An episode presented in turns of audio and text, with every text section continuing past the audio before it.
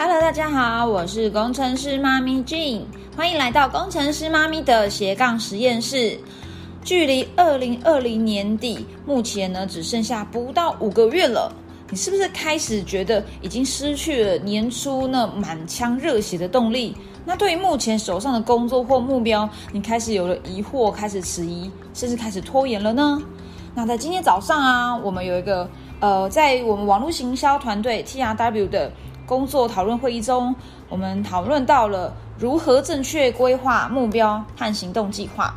那这是由我们的团队领袖，也就是网络行销大师 Run Wu，他提供了我们一本书，是 Brian P. Moran 的著作《The Twelve Week Year》。那我们今天就一起来透过这本书，学习如何设定愿景和工作计划，并且呢，可以透过回顾我们的行动计划，帮助你打破拖延和借口的屏障，重振精神，完成年初你为自己许下的愿景吧。那首先呢，来聊聊什么是 the twelve week year。好，按照字面上的意思呢，一年不是十二个月，而是十二周。说到这啊，你可能会觉得说，哎，这什么意思啊？一年不是呃五十二或五十三周吗？好，书中有提到一点，你对未来规划的越远，可预测性就越差。在长期计划中，要确定在未来十二呃十一或十二个月内。你要采取的日常行动是非常困难的。是的，一年真的太久了。这本书呢，它十二周的概念，主要就是提供给你一个框架，帮你呃协助做好策略和目标，让你即使今天呢计划赶不上变化，也没有问题。你随时还有机会 review，重新呃检视和重新累积的。在长期计划中啊，十二个月的行动真的是很难预测。但是如果你把它改成十二周，就非常清楚喽。像我在过去两年呢，我就一直不断的学习、记录和优化自己的工作流程。那我有个惊人的发现呢，就是呢，当我业绩很好的时候啊，都是有认真做好记录和重新呃重新审视的时候。所以呢，如果你是在开车，呃或不方便阅读文字。好，你也可以到我的 Podcast 或 YouTube 频道来收看或收听这一集，因为这一集真的很棒，你不要错过。好，那最棒的就是呢，你也可以到呃我的节目的说明栏去下载我专门为大家设计的，也就是我过去两年所使用的高效工作管理九十天日记。这呢，呃，可以搭配今天的节目内容一起使用，会对你非常有帮助哦。好，首先我们来谈的是。一年十二周工作管理术的六大关键步骤。今天呢，我帮大家整理了六个关键步骤，教大家如何一步一步重拾年初的热情和新鲜感，帮你找回呃你的愿景和目标感。好，第一步，高效工作计划有七个重点，它在第一步就讲到了，就是所有的重点了。其实我觉得这可以把它当做是一个。有点像点检表，你的 checklist，你可以先检视你目前手上的所有计划是不是都有达成以下七个关键。好，第一个是你已经有了清晰的画面，你对于你设定的目标，可能是未来三到五年，甚至五到十年后你要创造的人生，你要有一个清晰可视觉化的画面，你需要随时闭上眼观想，你才有机会达成这个目标啦。因为呢。模糊的目标是不会完成的，因为你根本就不知道你的终点站在哪，那你怎么能期望你会完成目标呢？好，第二个是专注在高效计划，每一个愿景都应该要有完整且有效率的计划，你也知道如何去专注在最重要的事情。好，第三个是要熟悉你的流程，要知道怎么去控制。你的每一个计划呢，都应该要有一套工具或是事件的操作手册，也可以说是 SOP。然后呢，你会根据你每一天、每一周的计划内容，在工作尾声时重新检视和不断修正，以及优化你的工作流程，甚至连工具你都要不断的 update 优化。好，这是一个呃帮助你高效工作的一个关键。第四个，你必须要有一个衡量的指标，你要有领先和落后的指标。好，那你也必须知道什么叫做标准值，以及可接受范呃可接受的误差范围。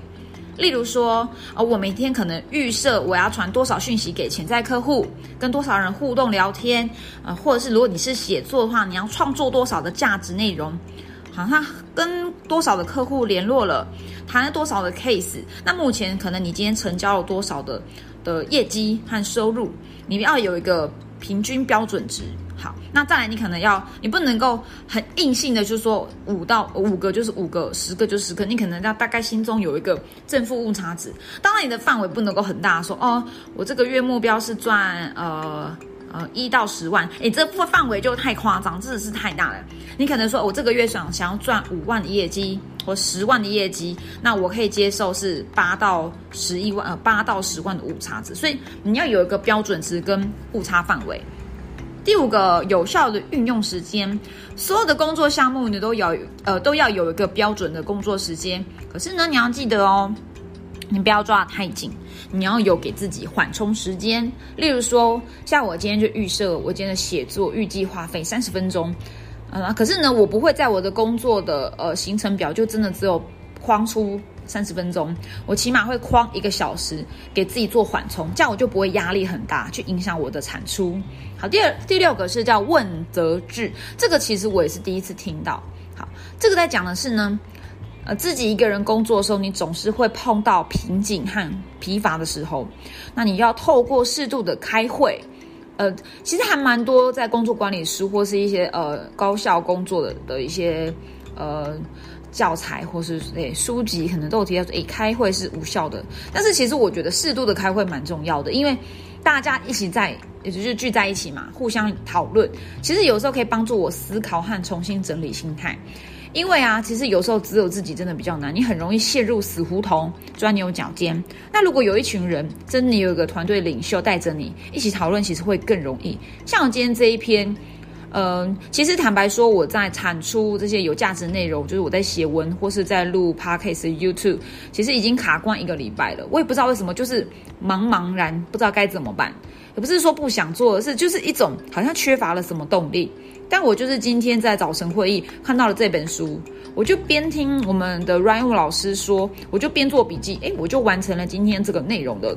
所以看有一群人讨论，真的会让一切变得更容易，而且更呃有动力。第七个，你要公开承诺，设定目标和愿景后，你一定要记得做一件事情，就是宣誓。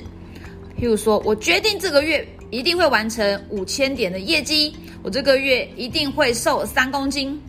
你千万不要小看宣誓的力量哦。当你向宇宙宣誓之后呢，你和你的目标之间会建立一个无形的、很坚固的联系，让你不容易放弃目标。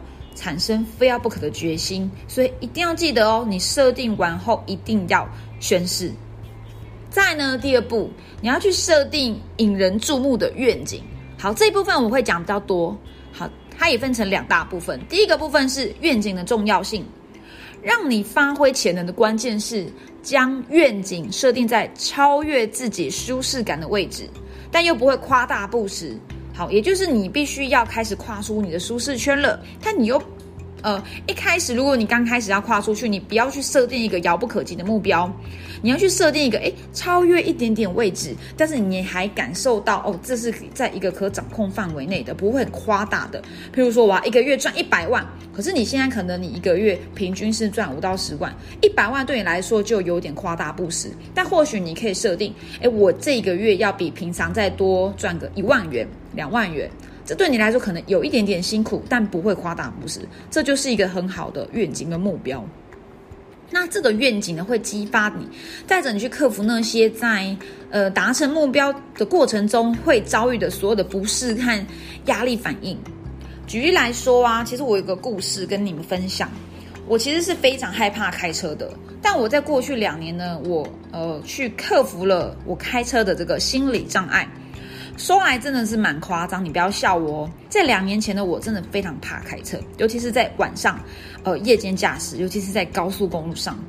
可是呢，因为我很渴望快速发展组织，呃，所以呢，我就克服了夜间开长途车的恐惧。那个时候，我真的每一个礼拜都晚上，就是从台中到台北再回来，呃，来来去去，每一周不止一次，有时候是两三次，常常就是在晚上十点、十一点、十二点还在开车通勤。好，那我甚至有的时候还要当驾驶，呃，司机啦，我还要担任我伙伴的这司机，我带着他们一起北上参加会议后，然后再一起回来台中。那即使在初期，我真的就是常常会边开车边哭，尤其是自己一个人的时候，我真的非常的害怕。可是我为了想要达成目标，我的愿景就是能够成为一个很棒的一个领袖、一个领导者，带着他们一起成长。所以我克服了心魔。那我怎么做呢？我就是试着找很多的方法去克服这个恐惧感。我可能在车上去收听一些呃学习讲座，去激呃去激励自己、鼓励自己。甚至我呃真的是听讲座听听到还是觉得没有办法克服的时候，我会呃就拨通电话给我的上线老师，跟他说我现在在开车，我还差一个半小时的路程，但我有点呃受不了了，我觉得很害怕。那就让他陪着你去跨越这个恐惧感，所以你真的有很多方法是可以帮助你去超越恐惧的。那关键是在于你到底你有没有一个很强而有力的理由，就是你的愿景能够帮你去跨越这一切。好，第二个部分是你要如何去设定目标。你要设定两个目标，第一个就是大的愿景，可能是五年后、十年后、二十年后。好，那再来是一个三年的目标。你的大愿景将会描述了你未来会如何的生活，这可能包含了呃你要实现财务独立，嗯，建立一个美满幸福的家庭啊，或是你想环游世界，或是你要很健康的活到一百一十岁，都很好，就是一个很长情很大的一个愿景。但是你要再设定一个是三年内的目标，这目标呢会去描述了你目你目前希望在未来三年内实现的关键目标。这可能就包含了，譬如说，我希望三年后我的业绩涨十倍，我希望我的团队伙伴，呃，就是从五人变成五十个人，我希望我的年收从一百万变成五百万。好，这是你的三年短期的目标。当设定完之后呢，当然你可能像我刚刚提到，你必须做一个向宇宙发誓这个动作，做个宣誓之后，你也必须要列印出你的目标和愿景。在每一天的开始和结束，每周的审查和计划会议的这个这个时候呢，要去重复的复习这些内容。好，当然，当你觉得恐惧，当你觉得害怕，很想要躲回舒适圈的时候，你需要呃任何时刻需要激发新的动力的时候，你也可以再去重新的检视你的这个愿景跟三年目标。第三步是设立十二周目标，你要注意的事项有什么？那刚刚第二步是在讨论一个大方向，而第三步要教你的是设定十二周目标时，不要写下落落长、密密麻麻的长期计划，因为在一开始我就有提到了，计划永远赶不上变化。你是不是有这样的经验呢？你常常做好一个哇哦，好完美的一个长期计划，但过了一阵子之后，你发现诶这不是最佳计划嘞，或者你已经出现更好、更新的机会，你又要做个重新的重大改变。那你之前花那么多的时间做的这个大型计划、长期计划，不就没用了吗？那其实你也是在浪费你以前的时间。所以呢，你只需要简单叙述你的十二周每一周的目标，并且不断的反问自己。如果我今天实现了这些目标，我生活将有如何不一样？那当你在遇到困难时，你也会自我提问。好，那这都会帮助你更有动力。当你发现呢，你这每一周的目标也许开始进度落后喽，你也不用太紧张，这都是正常的。你可以试着去删除自己的目标，简化后再呃重新启动，这会帮助你更容易完成目标。那当你有了成就感，你又可以去。呃，更有机会去追上你原本就有的一个行动计划了。好，第四个就在讲行动计划，你要把你的目标分解，好变成你的短期行动计划。好，这个我觉得才是十二周目标的实际操作方法和细节。注意听喽。好，第一个要设定好你的日计划、周计划表。这个是完成十二周目标的地基，也是你的大愿景的与行动计划之间的桥梁。今天所做的事情将创造你的未来，一点一滴，慢慢的累积。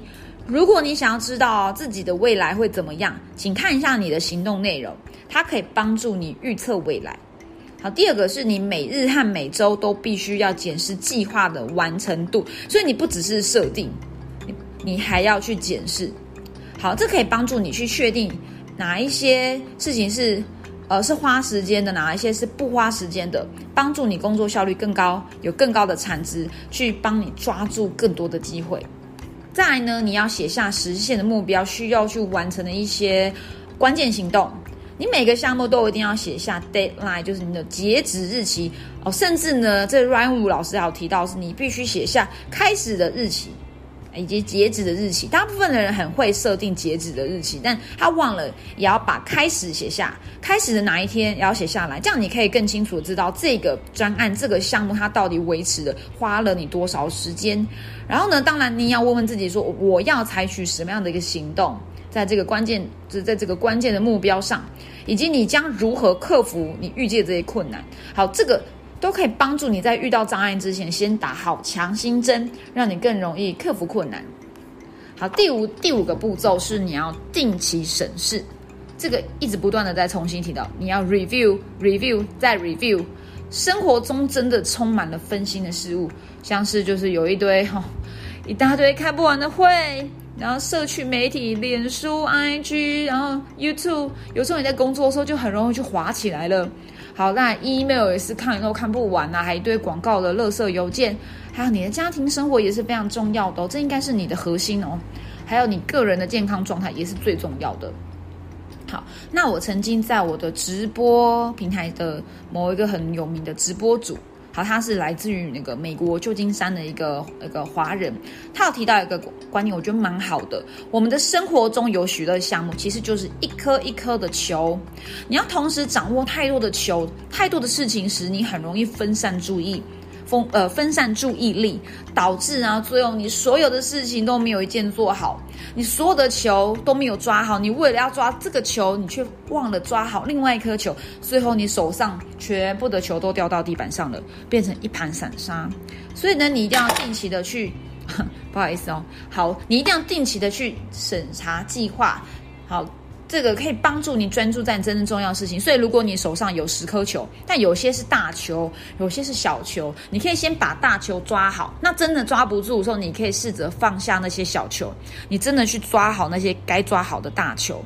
那你要怎么做的？就是在每一周的第一天，花费十五到二十分钟，回顾过去一周的进度，以及把你在过去一周未没有完成的、未完成的这些进度，去并入下一周的计划中。那第六个也是最后一最后一个步骤，就是你要每天框出完整的三小时去完成工作，很专注的完成工作。你不要很零碎的什么十五分钟、三十分钟、一个小时零零碎碎的工作，要专注啊！你要框出一个完整的三小时。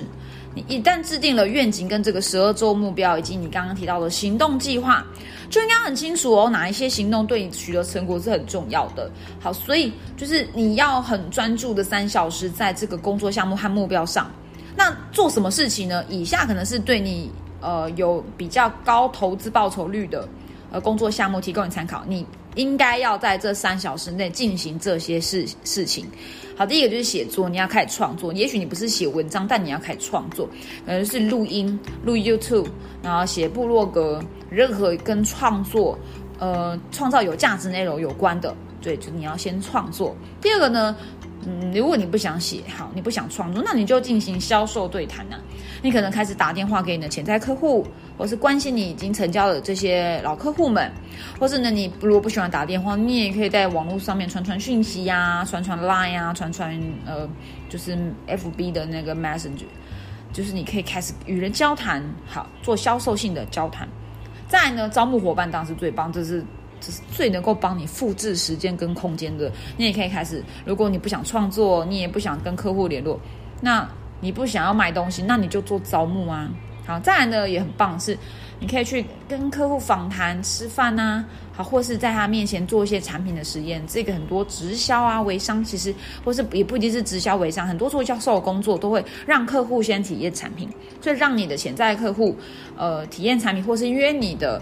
呃，亲朋好友吃吃吃吃饭，聊聊天，聊聊你的事业，这也是很有产值的事情。所以你要专注三小时在以上这些我建议的事项中。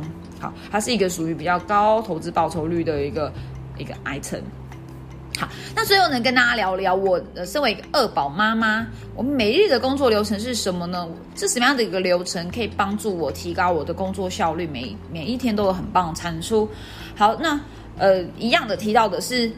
我就像刚刚这这本书提到的，我会透过每日去审视我的行动计划内容。我其实这是一个长期的统计啦，我去一直不断的去记录，我看一下，诶，我在一天中哪些时间是最有生产力的，哪些时间是最没有生产力的，那我就会去调配我的工作项目跟内容。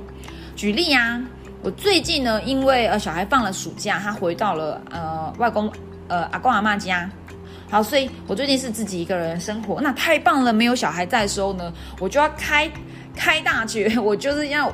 很专注，很专注，在这个月中做出最呃呃去完成很多很多的工作项目，跟就是发挥我最高的生产力。那我怎么做呢？我最近就发现啊，诶，我就在四点早上四点四点半的时候起床。当然有时候我会呃赖床到五点。好，那起床后呢，我会先泡一杯咖啡，呃，我泡，然后装个五百 CC 的温水，边喝水，然后边做做简单的家事，洗碗啊，擦擦桌子，这帮助我暖暖身，啊，也帮助我大脑开启，就是开开机了。接着我会去检视今日的工作项目后，就开始专注工作。那我首先会选择做一些，呃，与人互动工作，因为我在早上其实不太适合做有。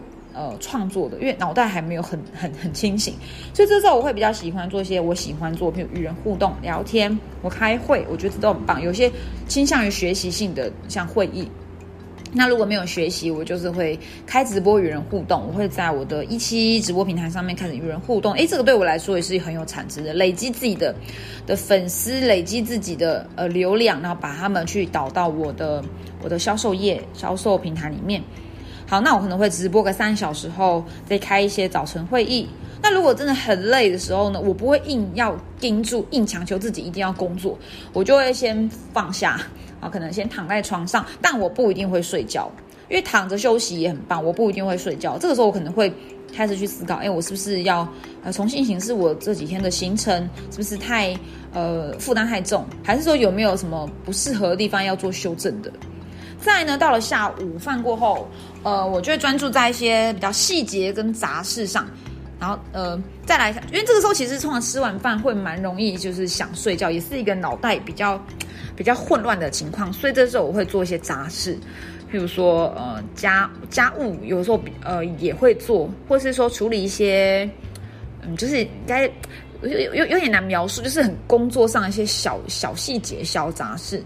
好，那到了傍晚就开始创作，这是我觉得我大脑最有生产力的时刻。好，我就先从写文章开始，或是写讲稿开始，或是你就去检视一些报表，然后开始看数据有没有要修正的部分。好，因为这次真的是我大脑最活跃的时候，所以我这时候不会去安排任何的会议。我也不暂，我也暂时不去接电话，不看 email 或不看那个社交媒体，我就框出这三角三小时去完成我该做的有生产力的工作。好，当然我偶尔也会呃短暂的休息，因为如果我晚上有很多会议要开，会有很多很重要的事情，我会在傍晚的时候。两到三小时工作完成，我会稍微小小的休息到一个小时左右。好，然后甚至为晚上的工作做准备。到了晚上六点后呢，我就会开始录制我的影片或是我的 podcast。那此时就很适合创作，或是呢，呃，如果没有要创作，我就会约访客户跟他互动，或是呢，就跟我的事业伙伴开会讨论他工作内容。好，这比较像是输出，而不是输入。早上的会议比较像是输入，就是学习的会议。那傍晚晚上六点过后，这叫输出会，是我提供一些 idea、一些想法去给我的事业伙伴。那在睡前两小时，我会再做一场轻松直播，这一样是在导我的流量用的。在在睡前就是检视自己今日的流程跟完成度。那最后就是边听广播中边睡去。哈。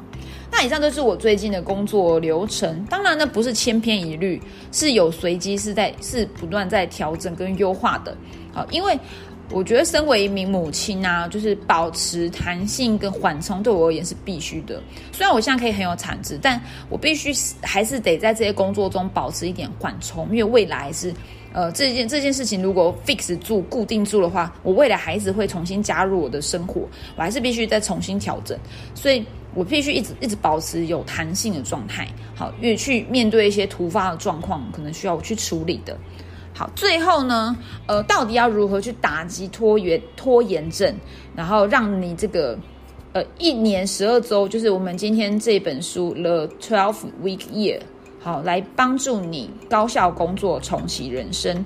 如果你跟我一样啊，常常就是感受到计划赶不上变化，目标永远都越来越远，追不上了，然后开始就算想说啊算了，然后就开始拖延，或者一堆借口来安慰自己说啊，反正我就是妈妈很忙带小孩，嗯，这些其实都是借口。